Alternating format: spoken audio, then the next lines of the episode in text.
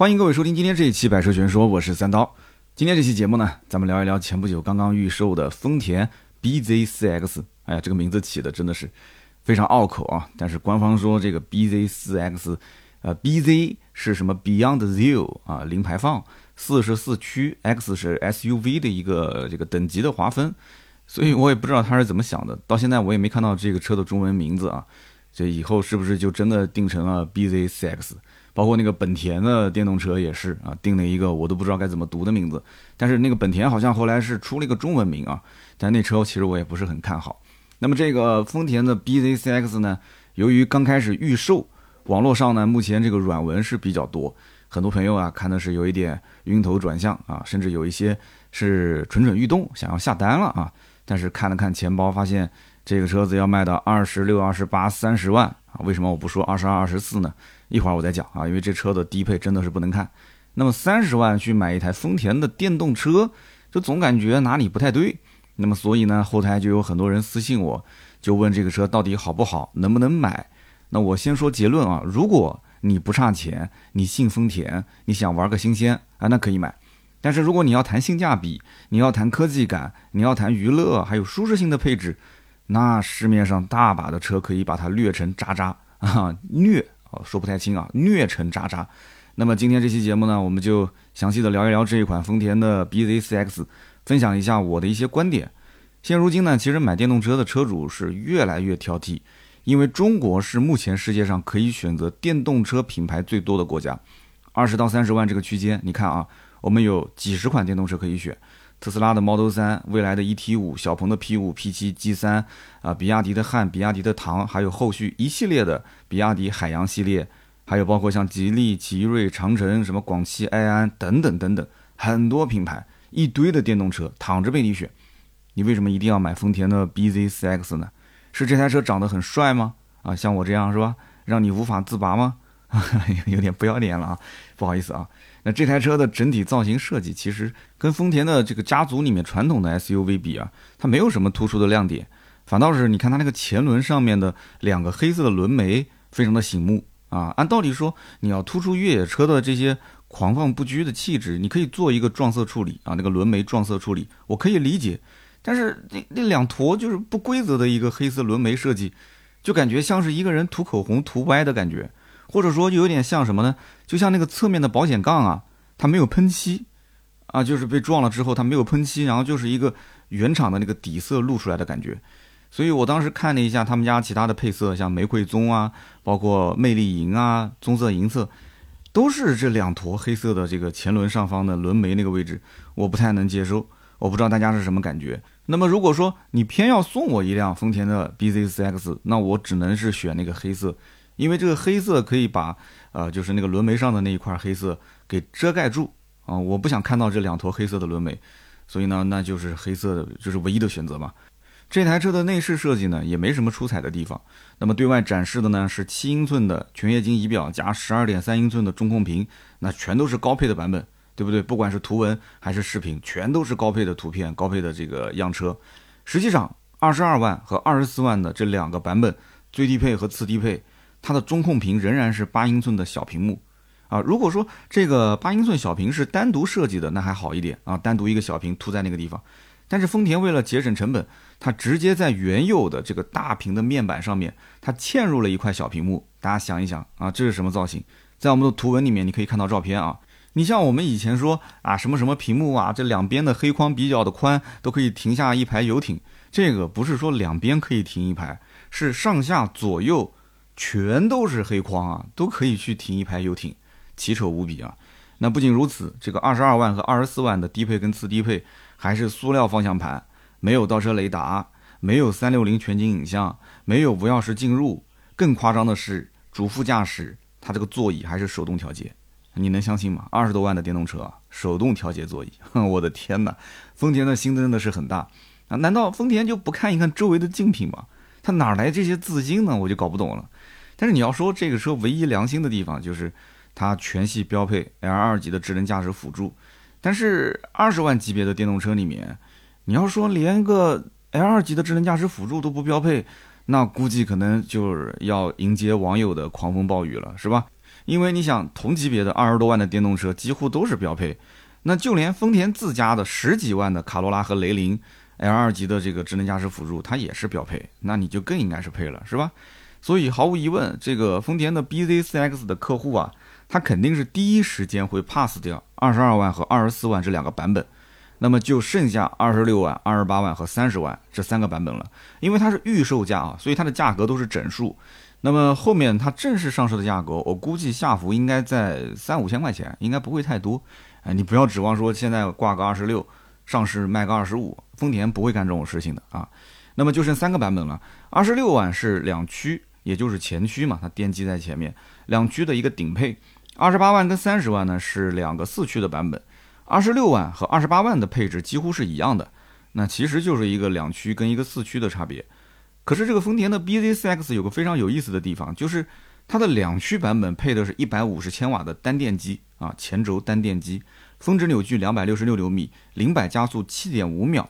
CRTC 的续航六百一十五公里，大家注意啊，这个是 CRTC 续航，一会儿后面我会给你解释 CRTC 续航跟我们以前说的那个 NEDC 有什么区别啊？包括现在有人看到还有是 WLTP 的这个续航，或者是 WLTC 的续航，这有什么差别？一会儿我跟大家解释。那么它的四驱的版本呢，前后各有一个八十千瓦的电机，那么综合最大功率是一百六十千瓦。注意啊，它四驱的版本两个电机一百六十千瓦。但是它的前驱版本一个电机一百五十千瓦，就差个十千瓦。那么四驱版本的峰值扭矩是三百三十七牛米，零百加速六点九秒，CRTC 续航五百六十公里。那也就是说，四驱版本的性能并没有增加多少，反而它的续航呢缩水了五十公里，是不是？所以你想想看，不会说哪个客户真的为了去买一台电动 SUV 去玩越野？然后去买四驱，不会是这样子的。就算你告诉我说什么丰田跟斯巴鲁共享 X Mode 技术，共享四驱技术，我我仍然不会去考虑说拿它玩越野。你前后扭矩就算有一些动态分配，那又怎样？你毕竟前后轴就是两个电机而已嘛，对不对？你难不成你还给我三把锁？你再搞一个什么扭矩放大多少倍？充其量你这个电动车啊，前后轮配电机算是一个全轮驱动啊，不仅仅是丰田，包括其他的。就是前后轮两个电机的这些所谓的四驱电动车，说你四驱算是给你面子了，对吧？你其实就应该是全轮驱动。所以如果把四驱版本 pass 掉啊，四驱我不买，那么丰田的 BZ4X 唯一值得入手的就是那个两驱的顶配二十六万这个版本。但是我看了一眼配置单啊，所谓是两驱的顶配，它的轮毂还是和低配一样，十八寸的轮毂。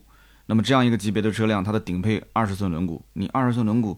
你哪怕中高配配个十九也行啊，不行十八，对吧？我要控成本。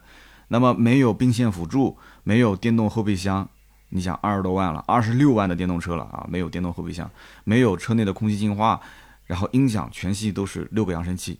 那我刚刚讲的前面那些没有的，只有顶配才有，但是全系六个扬声器，那更不可能是什么品牌音响。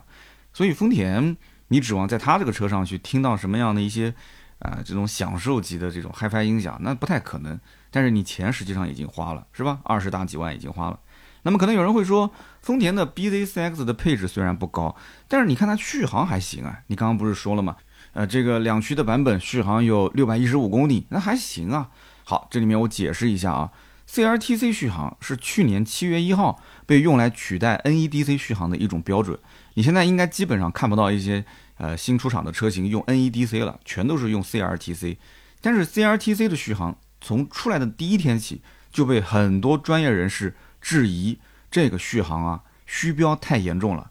这个是在中国现在目前的大环境里面，商业化的这个环境里面被催生出来的一个指标，就是它比 NEDC 的这种所谓的理论续航还要虚标严重。那比方讲，特斯拉的 Model 3 Performance 就是性能版。它去年的十月份啊，老款换新款，那么电池包从七十六点八度电增加到了七十八点四度电，相当于只增加了一点六度电，但是它的续航里程增加了七十公里，也就是从老款的六百零五公里啊，现在是到了六百七十五公里。那么七十公里，你想想看，特斯拉一点六度电，它能开七十公里吗？很多人都知道不可能开到七十公里，你稍微有点常识就很清楚了。正常电动车，你如果百公里的能耗能到十五度电，就是一百公里消耗十五度电，就已经非常不错了。所以你要如果增加一点五度电，你说能多个十公里啊，再翻一倍多个二十公里，我是能接受的。但是你现在多出了七十公里，这就非常夸张了。那么我再给大家另外一组数据啊，那么 NEDC 续航如果是四百八十四公里的话，CRTC 的续航是可以飙到五百零九公里。嗯，这就是他们不同的工况下面去做测试给出的一个不同的结果。这个没有办法，这就是它的一个这个这个测试的方法的问题。那么如果说 NEDC 四百八十四公里，CRTC 变成了五百零九公里。你再把它换算成 WLTP 续航，那就只剩三百九十八公里。所以为什么现在很多的媒体在聊这个丰田的 BZCX，一会儿说六百多公里续航，但又有的人说是五百公里续航，就是因为他们看的是不同的标准，有的看的是 CRTC，有的看的是 WLTP。那么 WLTP 其实也是有一定的水分在里面。那么但是他说到五百公里，已经比较接近真实了啊。所以你看，现在没办法。如果 A 厂家用的是 CRTC 续航，那么 B 厂家用的是 WLTP 续航的话，那么肯定 B 厂家是吃亏的嘛。所以大家都用 CRTC。那本身你看，丰田的 BZ4X 的竞争对手大众的 ID.4，那它不是就用的 CRTC 嘛？那它用 CRTC 六百多公里续航，那我作为后来上市的丰田，我肯定也要是用这个 CRTC 续航了。所以呢，现在啊，相关的规定也是提倡厂家统一用这个 CRTC。那么大家也乐意啊，因为看上去续航里程很长啊。那凯迪拉克的 Lyric，它的续航用 CRTC 就是六百五十公里。福特的电马就是那个 Mustang Mach E，续航 CRTC 六百一十九公里。那么 BMW RX，那它也用 CRTC 续航六百六十五公里。那么这些都是 CRTC，看起来很漂亮，但实际上水分其实很大。真实的续航起码在这个基础上打个八折。而且丰田的 BZCX 最低配二十二万的那个版本。它不仅配置盖中盖，甚至它的电池包也缩水了十六度电，也就剩个五十小几度电。那么 CRTC 的续航才四百公里，CRTC 才四百公里，所以这个车其实最低配的续航也就是三百公里出点头。你想，你花个二十二万买一台实际续航三百多公里，就可能连国产十来万块钱的电动车，它的续航都比不过啊！这样的一个合资车型，你想，我实在。想不出什么样的客户会买它，你买它图个啥呢？那么可能有人要问了，丰田的 BZ4X 难道就一点亮点都没有吗？哎，网上不是说这个 BZ4X 有个什么太阳能的充电的一个什么顶啊？我跟你说，这不是什么丰田独有的技术。那丰田还宣传说啊，这个太阳能的车顶它每一年能吸收能量，可以行驶一千八百公里呢。我跟你说，真一定要找一个较真的人出来，好好的长测一下，你看它这个是不是天天放在太阳底下晒？真的可以续航一千八百公里啊！因为有人肯定会这么想哎哎，你想它充电能充一千八百公里的续航，那我如果一年开一万公里，那我岂不就是一千八的话，一万公里百分之二十，那我五分之一的日子我就不用充电了，我就放在太阳底下晒不就行了嘛？我跟你说，肯定有人会这么想。但是说实话，丰田这个 BZCX 所谓的车顶太阳能电池板，我看着都想笑。咱们的比亚迪 F 三 DM 早在二零一零年就已经给安排上了，哈，量产车就已经有了。十二年前国产车玩剩下来的，现在又被拿出来炒作，有这个必要吗？而且还是只能在最顶配三十万的这个车型上面才能选装，那选装价格还没出来，他可能自己都不好意思说。选装之后，你之前那个分段式的天窗就没有了。这个是没有办法的啊！你选了这么一个在车顶覆盖一个光伏板的操作，你就不可能再有一个天窗了。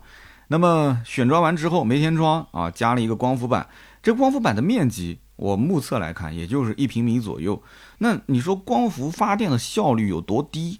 这个我不好去妄加去评论，这个要专业人士出来解释。但是我查了很多的资料，一平米的光伏板，如果说日照充足的情况下，按照两百瓦的充电标准就。太阳光特别的好啊，两百瓦的充电标准，一天日照按四个小时来计算的话，那也就是一度电左右，就充了一度电左右，那么一年也就是三百多度电，三百多度电跑一千八百公里续航，哇，那你这车的能耗真的是可以啊！而且这车以后就是白天不开，放那个地方去晒太阳，然后晚上开出去，是吧？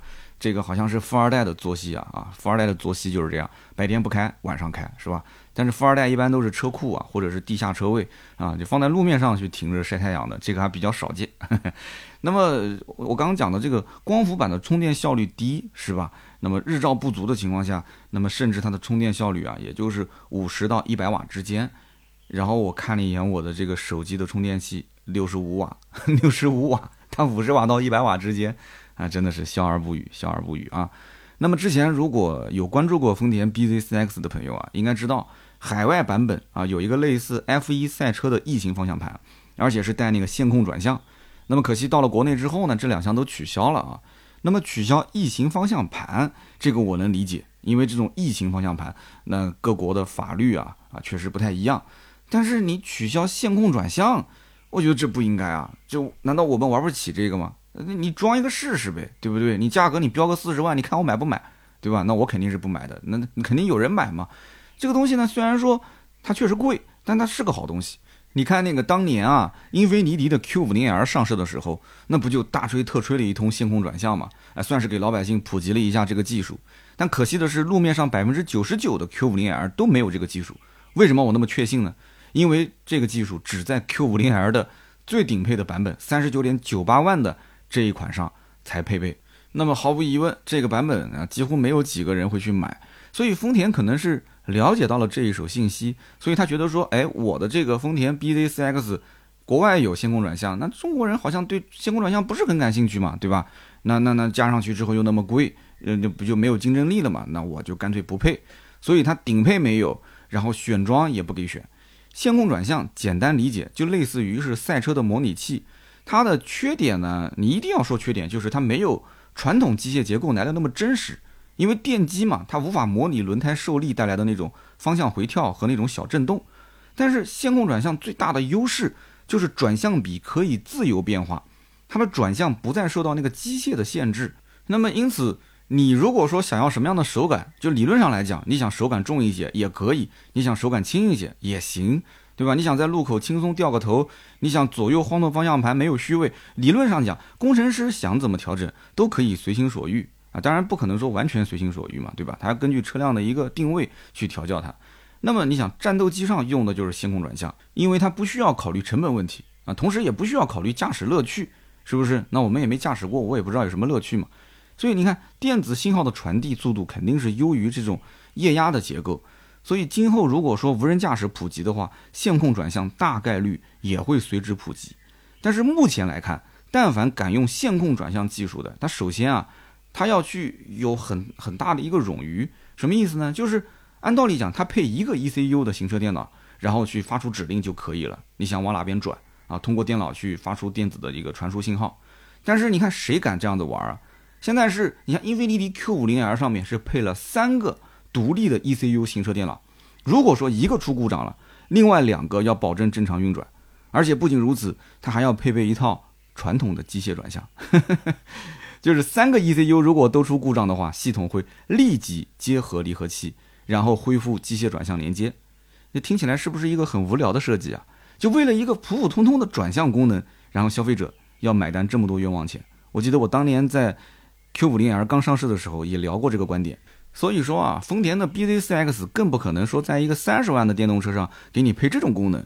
不过今后跟 BZ4X 同平台的雷克萨斯 RZ，哎，这个车说不定可能会配星空转向。那毕竟啊，你想丰田的 BZ4X 都卖到这个价格了，卖到三十万了，雷克萨斯的 RZ 它不卖个四十万到五十万，那怎么对得起观众呢？是不是？那你想都卖到四五十万这个价了，你别说什么三个 ECU 了，给你整六个，那也不是个事儿。那不过，按照雷克萨斯对中国消费者这种双标的态度啊，啊，我觉得美国配六个有可能，那中国，呃，能给你配三个就不错了啊。那三个呢，给你配一个，你还不照样买，是不是？那么我还看到有一些这个媒体稿件里面说啊，说丰田的 BZ4X 的轴距两千八百五十毫米，空间是堪比汉兰达。数据上看呢，的确是没错，汉兰达的轴距也是两千八百五十毫米，可是汉兰达的车长是四千九百六十五毫米啊。那这个 BZ4X 的车长四千六百九十毫米，这差太多了。你不能说因为它的轴距两千八百五十毫米，你就把它定成是一个中型 SUV，你不能这样定啊。它其实长度啊，包括宽度跟高度，也就跟丰田的 RAV4 荣放差不多。它的长度也就比荣放多了九十毫米，宽度跟高度其实跟荣放都差不多。所以它说白了就是一台紧凑级的 SUV，紧凑加吧算是。那为什么大家一定要说是中型 SUV 呢？我实在想不通。啊，除了充值了，我实在想不通。那么电动车由于自身结构的特殊性，它没有发动机和变速箱，这我相信很多汽车媒体都知道，所以它前后轮都会顶边设计嘛。那么这样一来的话，电动车的轴距它自然而然都是会变长的。到目前为止，你会发现同级别的电动车轴距都不会太差，而且你不用看轴距，你实际去体验一下它的后排，你不要说像这种二十多万的电动车、十几万的电动车，它的后排其实也不是很差。所以在电动车的选购里面啊，你不要一味的去追求这个轴距的大小，你一定要真正去看一看它的后排的空间到底有多大。这个跟在我们之前买电动车，呃，选购的过程中是有一点差别的。有很多的电动车，你会发现它的轴距啊。两者之间是有一定的差距，但是你真正坐进去，你会发现后排空间并不小。因为电动车的这种结构多变性啊，有的人把电机放前面，有的电机放后面，啊，有的悬架的形式也不同，有的电池包的这个样式也不一样，所以会导致它整体的这个车内结构会有一些细微变化。那么最终你体会下来的话，它可能后排的空间真的差别不大啊，所以一定要实际体验一下。那么还有一些网友猜测说，这台车会不会是什么比亚迪贴了丰田的标在卖？呃，我知道比亚迪之前跟丰田有合作，那比亚迪跟奔驰也有合作啊，那你不能说奔驰也是电动车贴比亚迪的标在卖啊，这个我觉得有点过分了啊！啊，有一说一的讲，就人家丰田自家的 eTNGA 的架构，它不至于说去抄袭比亚迪啊，不至于，不至于啊！比亚迪现在的纯电车型，它都已经更新到了一三点零平台，就说实话，比亚迪的插混很厉害，但是比亚迪的纯电在这个一三点零平台之前啊，我不认为它非常厉害。我不认为它非常厉害，磷酸铁锂电池确实是比亚迪坚持下来的，然后做了刀片电池，哎，也有一定的技术创新啊，所谓的安全性啊，对吧？啊，包括它续航里程啊、能耗啊、三电系统确实都还挺优秀的。但是在插混的这个领域，比亚迪是老大；电动这个领域呢，我觉得它是一线，但不能说是老大，甚至前三，我觉得都不一定能排得上。如果说一三点零后期啊，它慢慢的更新迭代，那么进入到前三，我觉得是没有问题的。但是目前来讲，我不觉得说那么厉害啊。插混确实很厉害，这是真的啊。这个我也是求生欲非常的强啊。那么你会看 eTNGA 的平台跟啊比亚迪的一三点零平台，两者之间其实差别还是很大的。在网上随便搜点视频或者是图文的话，你都能看到有对比啊。我相信很多人可能也是一直认为是有有是不是这里面的一些猫腻。所以很多人还是会讲底盘，那么这样的话，你就能去很清晰的看到。再加上丰田的 BZ4X 电池包用的是丰田公司和宁德时代共同开发的三元锂电池。那当然了，宁德时代现在是有钱大家一起赚，是吧？他会跟很多的品牌一起共同开发，也不是说就跟丰田一家。那么这个也是跟比亚迪的磷酸铁锂电池啊刀片电池不一样。所以呢，你就不要再这么说了啊，说这个有没有可能是？比亚迪的某个车换个壳，那丰田真的是冤枉死了。虽然我能吐槽他说配置很低啊，不是很厚道，还不至于说这个整个的底盘架构都是用人家的，是吧？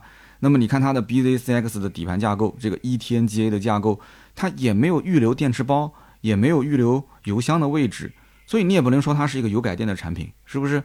但是大家注意啊，这个 TNGA 平台下的产品哦，不管是 eTNGA 还是我们讲燃油的 TNGA 的架构下面的产品。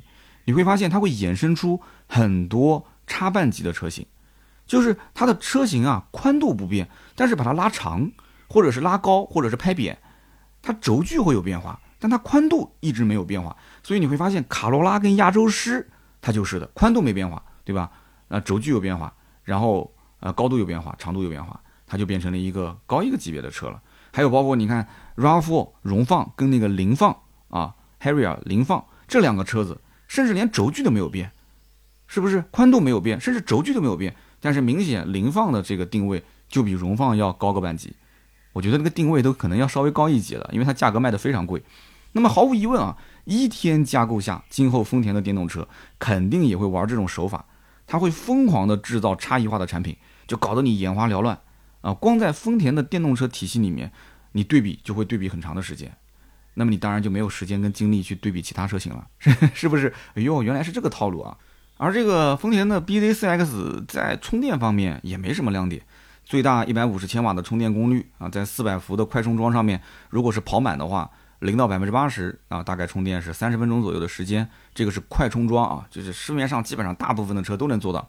那么这个丰田的 BZ4X 的充电口全部都是在车头这个位置，车头两侧，左边呢是快充口。右边呢是慢充口，我特别不喜欢充电口在车头这个位置，啊，我的自己那辆车威马，呃，快充是在前面，但是慢充在后面，啊，这还是不错的，因为我只用慢充，我基本上是不用快充，除非要是出去跑长途，可能偶尔用一次，但大部分的时间我是不会用的。那丰田的厂家为什么要把快充、慢充都放到前面呢？其实这是厂家节省成本，但是麻烦客户的一种行为。这个我一定要吐槽。你想一想，自家车位上好不容易装了一个充电桩，结果每一次我还要用车头一下扎进去充电，我肯定不会扎进去嘛，那多丑！邻居以为我是一个没有素质的人，是吧？我肯定还是正常倒进来。那么倒进来的话，你就要拖一根长长的充电线去充电，一直要拉到车头这个位置。我的妈呀，想想就很麻烦。那么如果是在公用充电桩上面的话，那就更麻烦了，因为我们知道公用充电桩的那个充电线其实并不是很长，它很短，所以你只能是选择车头扎进车位。那么车头扎进车位，这里有两个问题，第一个就是我要倒车出停车位的话。左边跟右边如果同时停着两台车，那我倒车的时候几乎全都是盲区，非常的危险，对不对？我左右都看不见了。那么另外一点就是在那些公用的充电桩上面，如果说你想车头扎进去充电，其实也很麻烦。你比方说我们公司楼下，我们公司楼下有一排充电位，那么经常有网约车过来充电，但是网约车开到我们这个园区里面，他会发现充电桩的前面是两股车道，他如果是想车头进来的话。他必须要来回倒好几把，因为他左右两边如果都同时停车的话啊，他要倒好几把才能车头扎进去。但是他来回倒，我看着都难受。我们后面停了一排车，因为他在这边来回倒，两股车道都被他占了嘛。那我们也不好意思按喇叭，人家也不容易。那我觉得他肯定倒的过程中，旁边停了一排车，他屁股后面停一排，车头停一排，那他也很尴尬，是不是？那堵的长长的一排车，我其实看着也挺心疼的。所以车头进去充电这种真的是我觉得太无语了，还是应该是放在后面啊，慢充快充其实都应该放在后面。那么至于丰田的 BZ4X 上面的这一块十二点三英寸的中控屏以及它的车机系统，我其实都不想介绍了。我相信大多数人看着就提不起什么兴趣，连 OTA 远程升级都没有，这还有什么好聊的？那无非就是跟第三方合作搞了一些什么车家互联啊、QQ 音乐啊、百度地图啊、语音控制这些功能。所以这个车机系统真的大家不用抱太大的幻想。车机系统方面，你只要玩过国产的啊那些不管是新造车势力的还是其他国产的电动车，我保准你再去玩这个，你会发现就是上个时代的产物。那么智能驾驶方面也是一句话，虽然配了 L2 级的智能驾驶辅助，但是丰田 BZ4X 从头到尾没有宣传过。自己有多少个毫米波雷达，多少个摄像头啊？这个包括激光雷达，你就更不用想了。怎么可能会有激光雷达呢？是不是？那么我们说了这么多，丰田的 BZ4X 是缺这个少那个。那总结下来一句话，就这个车性价比太差。可是我相信很多人只要稍微有点尝试的话，你应该是一眼就看出来这台车的性价比真的是不好。但是丰田为什么有底气给这么一台低配的电动车定这么高的价格呢？我们不跟其他的车比啊，就跟隔壁的大众的 ID.4 这台车的价格至少也高出了一两万块钱。其实我觉得主要是两点原因。第一个，它就是标着大众的 ID.4 去的。那为什么定的比它贵呢？首先，丰田会觉得说，难道我不如大众吗？这两年丰田是很傲娇的，丰田的销量是比大众好的。你会发现在中国市场上也是这样，燃油车丰田就一直卖的比大众好。那不管是像什么汉兰达，我们就不说了啊，包括像凯美瑞啊、亚洲龙啊。在 B 级车市场里面卖的都很不错的，所以你看丰田它是非常的自信，对不对？那如果说你一定要选合资，你一定要在大众的 ID.4 跟我的丰田 BZ4X 里面去选，我觉得丰田可能还是很自信的，他会觉得很多人啊不选大众选丰田，是不是？但你会发现 ID.4 它好歹上汽跟一汽它还换个后缀，它还改改造型啊，稍微改点配置来卖。那丰田 BZ4X 干脆连名字连造型都懒得改，直接放到一汽放到广汽丰田。同时在卖，嗯，那 ID.4 的尺寸也比丰田的 BZ4X 小一圈，所以丰田可能觉得说我尺寸比你大一些，那我虽然说各方面参数还有配置都差不多，我就比你贵个一万来块钱，那又怎样啊？那 ID.4 都有那么多人买，对不对？那我为什么就没人买呢？虽然说现在我刚刚前面讲的嘛，唯一值得出手的两驱顶配，它预售二十六万嘛，那最终上市那说不定定个二十五万五，那二十五万五跟 ID.4 的两驱顶配二十四万多。那不就差一万多块钱吗？那丰田肯定还是比较自信啊，是不是？那么另外一点是什么呢？我觉得是丰田，它毕竟啊是全球销量第一的汽车公司，在咱们中国市场，一汽丰田、广汽丰田加在一起，也差不多也有个一千四百来家店吧。很多老百姓他就认这个牌子，你甭管是一丰还是广丰，那丰田就吃准，有一部分人就是会把传统的观念带到这个电动车里面来。你信不信？就是有人认为丰田它哪怕是电动车，它也比别的车子要保值、要耐用、要经济、要省心。所以你看啊，丰田的 BZ4X 电动车的销售政策，第一条就是十年二十万公里免费基础保养。那有人一看，嚯啊，这比雷克萨斯的混动的免费保养周期还要长啊，对不对？那实际上电动车保养一次也就一两百块钱，便宜的很啊。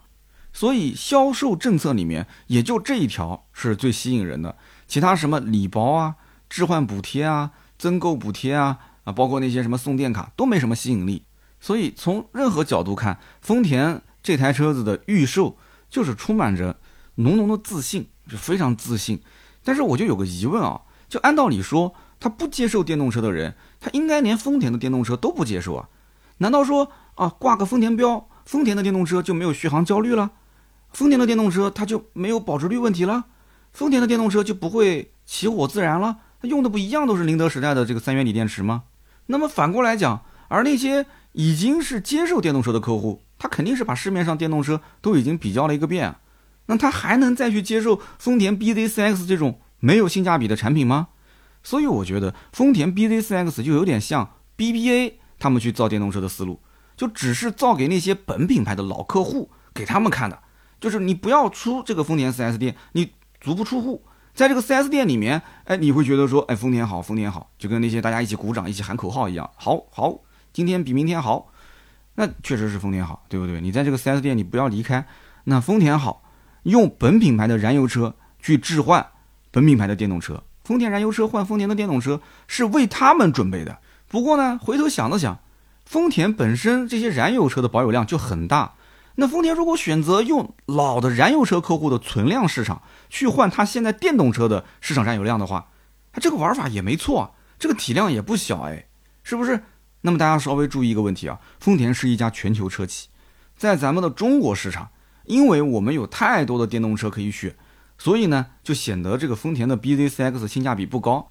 但是你想一想，这个车如果放到国外，哎，很多国家跟地区它没有太多的电动车可以选啊，它选择面不够广啊，所以因此丰田的 BZ4X 它很有可能到了某一个区域，它唯一竞标的就是一个大众的 ID.4。对不对？就是这一个大众，一个丰田，很多有的地方人就认这两个牌子。那丰田的 BZ4X 很有可能，它在某些地区啊，它还卖的挺好的。那你看大众的 ID.4 之前不也说嘛，说这个销量在欧洲都超过了特斯拉 Model 3了。那有的人就认啊，是不是？所以人家可以调动全球资源，总有一些地方他认丰田的电动车。那我还认识不少造老头乐的厂家，我们南京就有一个厂家造老头乐的，在欧洲有不少代理商。然后老外在郊区开着老头乐，那可开心了。那个老板朋友圈天天，我们又发了一船货去意大利，我们又发了一船货去哪个哪个国家，那可开心了。那如果一定要买合资的电动车啊，那丰田的 BZ4X 和大众的 ID.4，我其实还是偏向于大众的 ID.4 多一些。真的，我是发自内心的啊。大众也没充钱，丰田也没充钱，但是不着急的话，我还是建议等一等日产的 Aria，。我不知道这个发音准不准啊，A R I Y A。大家应该熟悉我都知道，日产从来没给我充过钱，是吧？但是我还是觉得日产艾瑞亚这个产品值得一等。这个产品从外观到内饰原创度都很高，颜值应该不在前两款车之下。大家可以去看一看我们的文稿，有图片的。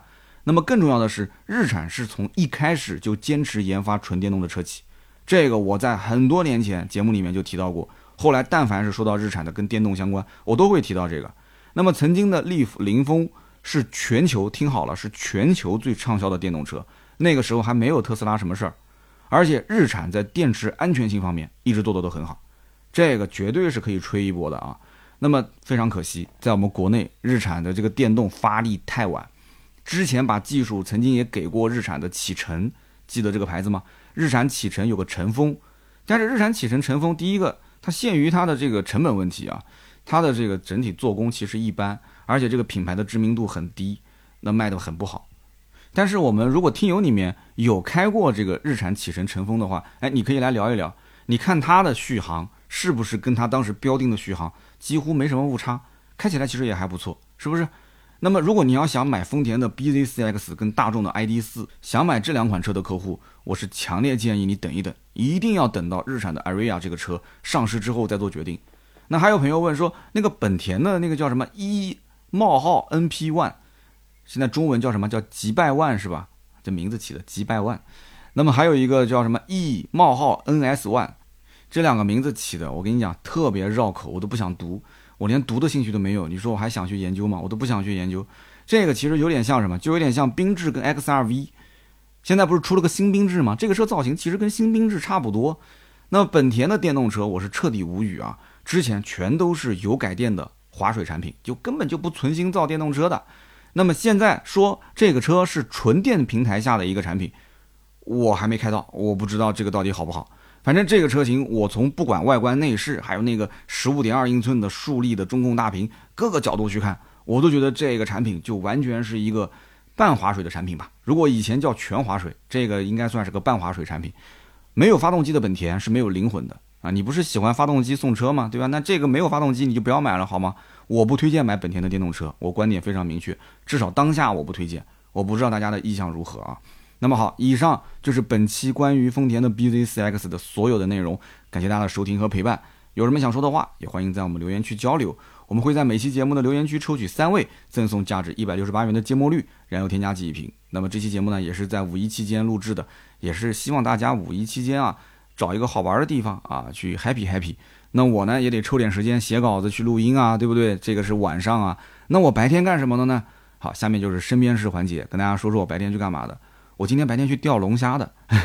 如果有朋友看我微博，应该知道啊。我是下午啊，带着我们家孩子啊，嗯，还有另外一家子，两家人去钓龙虾。那么我们就聊一聊钓龙虾，然后遇到一些好玩的事。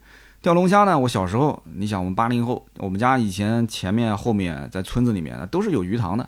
我曾经也说过，我其实好几次差一点掉到鱼塘里面淹死啊。我也是命大啊，就真的是人只要是命大的话，应该是必有后福，是吧？所以你像我现在就那么多的一些听友听我的节目嘛，是不是？真的好几次没人来救我，我肯定是挂了。那么钓龙虾我是有经验的，但是这么多年过去了，我依稀记得龙虾应该就是用一根绳子，用一根棍子。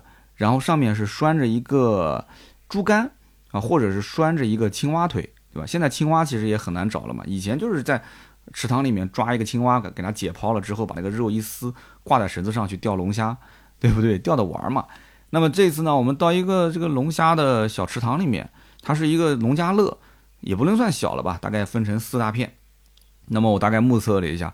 管人也挺多的，估计也有百来号。那我去的比较晚啊，他肯定是一波接一波嘛。那你想想看，百来号的人，那一波接一波，这老板一天，我们呃一家子嘛，对吧？如果说是小朋友，那大人也要钓嘛。小朋友一根，大人一根，一根帮你把绳子拴好，上面系一根这个竹竿，十块钱啊。其实这消费也不算高。那我们两家子对吧？那么就是六根啊，那六根的话就是六十块钱。六十块钱，那其实其他东西就没有了。你自己其实还要带两样东西，一个是带网兜，还有一个是带桶啊。桶是用来装龙虾的嘛，网兜是用来捞龙虾的啊。我告诉你，钓龙虾的技巧不在于是钓，而在于是捞。你会发现这个龙虾根本就咬不住那个竹竿，你稍微往上拎快一点，那个龙虾啊钳子夹不住，它会掉的。而且这个池塘里面大多数都是小龙虾，所以因此呢，像这种就不能叫龙虾，这应该能挤出来也就是虾仁，挤出来就能当虾仁炒一盘。所以大多数人啊，其实钓上来也就是图个乐，最后都是倒到那个池塘里面。所以这个老板几乎是没有成本，钓上来龙虾也都不要，都得倒回去。大家就是图个乐子，就来玩的嘛。但是我告诉你，钓龙虾非常适合亲子，为什么呢？因为你光靠钓你拎不上来，所以你需要两个人配合。哎，那这个时候呢，孩子就负责钓，你就负责捞，或者你负责拎拎拎的那个杆子，那孩子就负责捞。哎，特别开心。你需要两个人配合，那成本又不高，又玩又玩一个下午，对不对？那，你最好是你要想美白一点的话，涂点防防晒霜，或者是穿个防晒服，或者是带个遮阳伞啊，或者你要再懒一点的话，你不想跑你就带带个椅子。那这些装备你带的越多越舒服嘛啊，包括你备好水，备好食物。那现场也有人这个游走会去卖饮料卖水。讲到这个事，我就再讲一个好玩的啊。那么在现场。当时有人卖冷饮啊，我当时说你给我来一根这个冷饮吧。他说有老冰棒，还有一个什么豆沙的。我说那你给我来一个老冰棒吧。我女儿在旁边钓龙虾，她没注意我买冷饮。我问她你吃不吃？她说我不吃啊，你不吃那我就买一根，对吧？我就买了一根老冰棒，三块钱。我因为我平时不怎么吃冷饮啊，三块钱我当时觉得三块钱挺便宜的。我平时要吃冷饮，可能就是什么梦龙啊，对吧？或者就是那个就是三个字的那个牌子。我印象中一个冷饮起码七八块钱，有的十几块钱是吧？三块钱挺便宜的嘛。然后后来我买了，买了我这边吃。我女儿看到我吃，跑过来说：“爸爸，我也要吃啊！”好，给你吃。然后我给他吃的时候呢，他突然问了我一句，说：“这个爸爸，这个老冰棒这里面卖多少钱？”我说：“这边卖三块。”他突然那个表情就很惊讶啊，三块这么贵？我心想三块钱怎么还会贵呢？他说这个老冰棒在我们小区的超市里面就卖一块钱，就卖一块钱。然后旁边我媳妇儿听到了，跑过来说说你家女儿，我跟你讲，平时就喜欢吃这个，说因为就是便宜，一块钱的冰棒。我的天哪！然后他跟我讲了一个让我更惊讶的事，他说有的时候他没有钱了，他还跟人家合起来，一人五毛啊，今天我买，明天你买，然后呢就是一人舔一个面。一人五毛，一人舔一个面，把它一直舔化了。我，然后我就跟我女儿讲，我说我们家也不缺吃冷饮这点钱吧。然后我女儿就说，她说我我的钱花了，你又不给我，对不对？那我这个钱就那么一点，我花完了，对吧？我说你你这你可以付出劳动啊，你付出劳动，我可以给你报酬啊，对不对？然后我女儿就说了，哪有那么多的机会劳动啊？他说我每天学习我都忙不过来，对吧？每天晚上学习到那么晚，还要被他妈骂。然后呢，我女儿玩的比较好的一个女同学啊，这个女同学她爸妈就喜欢在她的口袋里面经常塞一些钱，而且塞的还不少，有的时候二十，有的时候五十，甚至塞过一百。那我女儿肯定喜欢跟她在一起啊，她经常给我女儿买吃的。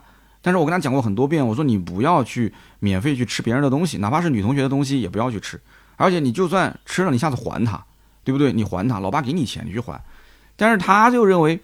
家里面，你只要给我钱，你就一定要让我去付出劳动啊！你不让我付出劳动，你不会给我钱。他觉得说我真的付出劳动赚到的钱，我也不会随便花，我就把它存起来。所以他经常问他妈，经常问他妈说：“我存款有多少？啊，压岁钱你是肯定不能动的。”他说：“我压岁钱有多少钱？他记在小本子上面啊。然后平时劳动啊得了多少钱，记在本子上。但是反过来就养成了他不爱花钱的一个，我也不知道是好习惯还是坏习惯，特别能省钱。我心想，这么小就已经这么能省钱。这到底是好事还是坏事呢？他不肯花钱，那吃的都是最便宜的，所以这件事情我真的我也想请教请教大家啊。最近可能我的育儿问题多了一些啊，这个问题应该放到我们育儿群里面跟大家沟通。真的是，这孩子才三年级，才十岁啊，他已经这个不愿意多花钱，天天要省钱要存钱，这个到底是怎么回事？我觉得真的，这这这这家里面不需要他存钱啊，我觉得真的是这样。所以想听听大家的一些想法啊。一个小姑娘如果说真的。就是对于这个，就是这个怎么讲呢？金钱方面，他如果说自己存钱，我觉得自己去赚是没问题的。但是吃别人免费的东西，那别人哪个人带他去花，他就跟着别人走，哇，这个我觉得好恐怖啊！所以我可能适当的还是给他经济方面放宽一些啊，听听大家的一些意见和想法。好的，那么下面呢是关于上期的一些啊留言互动。那么上一期呢，我有一个地方说错了啊，叫做对簿公堂啊，我说成了对簿公堂是吧？后来我把这个问题还问了一下周围的人啊，大家都笑我说没文化啊，没文化就没文化，现在不就对了吗？对簿公堂，今后我就知道了，对吧？知识盲区，那大家呢也就一起提升一下，对簿公堂。那么其中有一位听友叫做阿吉三幺六六六，他说三刀你好啊，这期节目聊的是威朗这个 Pro，他说我是以前的威朗 GS 车主，呃，我是二零二零款威朗 GS 一点三 T 的啊，也就是你们说的三缸的用户。那么我是去年三月份提的车。